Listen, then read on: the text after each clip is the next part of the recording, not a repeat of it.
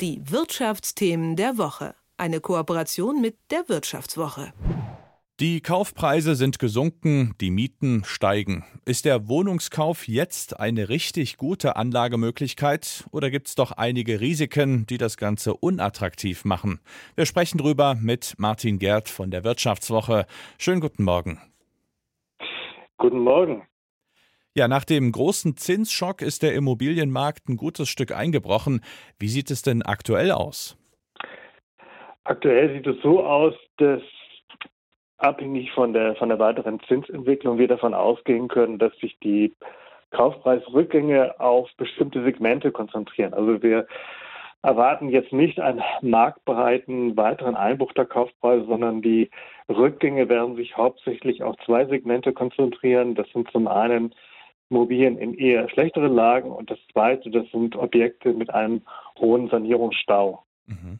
Jetzt ist die Frage, ob eine Immobilie eine gute Investition ist, auch immer die Frage, wie viele Mieteinnahmen kann die denn einbringen? Jetzt ist so eine Miete natürlich nicht genau vorauszusehen, aber welche Faktoren könnten denn in der Zukunft oder in der nahen Zukunft die Mietspiegel beeinflussen? Sie haben auch schon das richtige Stichwort genannt, und zwar Mietspiegel.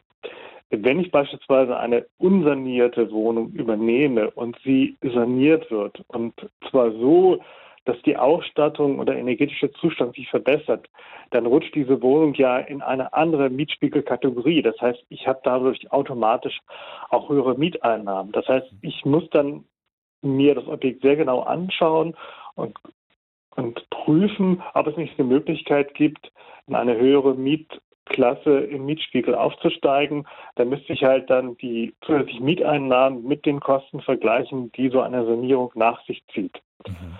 Das ist der eine Punkt. Der andere Punkt ist natürlich, wenn ich die, mir den einzelnen Standort anschaue, inwieweit es gibt es dort Chancen, das Angebot zu erhöhen. Wenn ich natürlich einen Standort habe, in der absehbar kaum noch neue Wohnungen hinzukommen, dann kann ich davon ausgehen, dass die Mieten auch in Zukunft steigen werden, und zwar überdurchschnittlich. Mhm.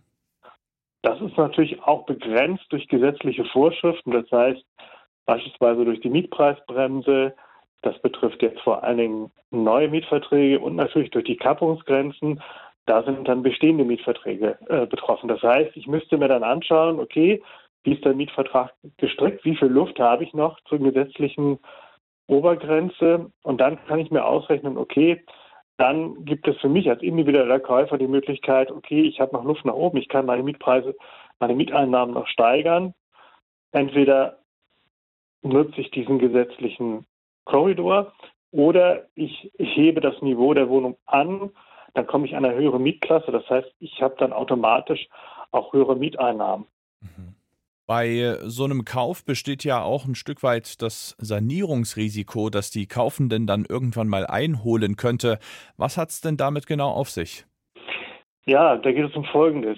Ähm, wenn ich natürlich beispielsweise in ein Objekt, also ich will mir beispielsweise eine Eigentumswohnung kaufen, ähm, solche Eigentumswohnungen sind ja in der Regel in Wohneigentümergemeinschaften organisiert.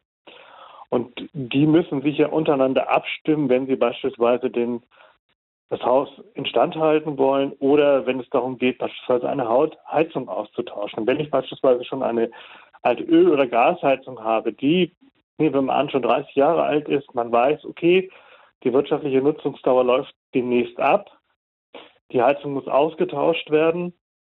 Und da kann es durchaus sein, dass die Rücklagen, die solch eine Wohneigentümergemeinschaft bildet, um so eine Immobilie instand zu halten, dass die nicht ausreicht, um die Kosten so eines Hausaustausches abzudecken. Das heißt, es gibt dann in der Regel eine Sonderumlage. Das heißt, alle Eigentümer müssen über diese Rücklage hinaus weiteres Geld in einen Topf werfen, damit diese Sanierung finanziert werden kann. Also beziehungsweise in dem Fall wäre es ein Heizungsaustausch. Das heißt, ich müsste zu dem Kaufpreis noch die Sonderumlage obendrauf rechnen. Das können dann auch schon mal ein fünfstelliger Betrag sein und äh, das sollte man im Hinterkopf haben. Mhm. Also äh, ist es sinnvoll, sich immer auch über den energetischen Zustand einer Wohneigentümergemeinschaft Immobilie zu informieren. Mhm. Zum Abschluss die eigentlich wirklich entscheidende Frage. Ist denn eine Immobilie aktuell nun eine wirklich gute, sichere Anlagemöglichkeit oder gibt es derzeit doch auch bessere, einfachere Alternativen?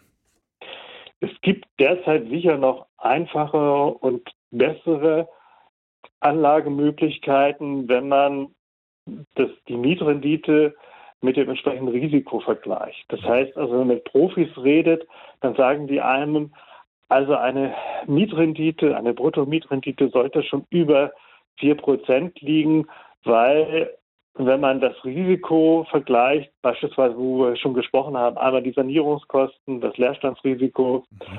ähm, aber auch das Risiko, dass mir gesetzliche Vorschriften die Mieteinnahmen noch unbegrenzen. Das muss ich natürlich alles im Vorhinein einrechnen. Da kann es durchaus sinnvoller sein, wenn ich sage, okay, ich muss nicht unbedingt eine Immobilie haben. Das kann durchaus Sinn machen aus Gründen der Streuung und Mischung für ein Anlageportfolio. Mhm. Äh, dann ist es oft sinnvoller, dann zu sagen, okay, ich versuche mein sowieso schon vorhandenes Wertpapierdepot aus Aktien, Anleihen oder Goldanlagen aufzustocken und das Geld dort zu parken und dann zu überlegen, okay, vielleicht ähm, werden sich die Bedingungen am Immobilienmarkt für mich noch verbessern oder ich finde dann genau die Immobilie, die zu meinem Profil passt. Einblicke von Martin Gerd von der Wirtschaftswoche. Vielen Dank. Bitteschön. Die Wirtschaftsthemen der Woche. Eine Kooperation mit der Wirtschaftswoche.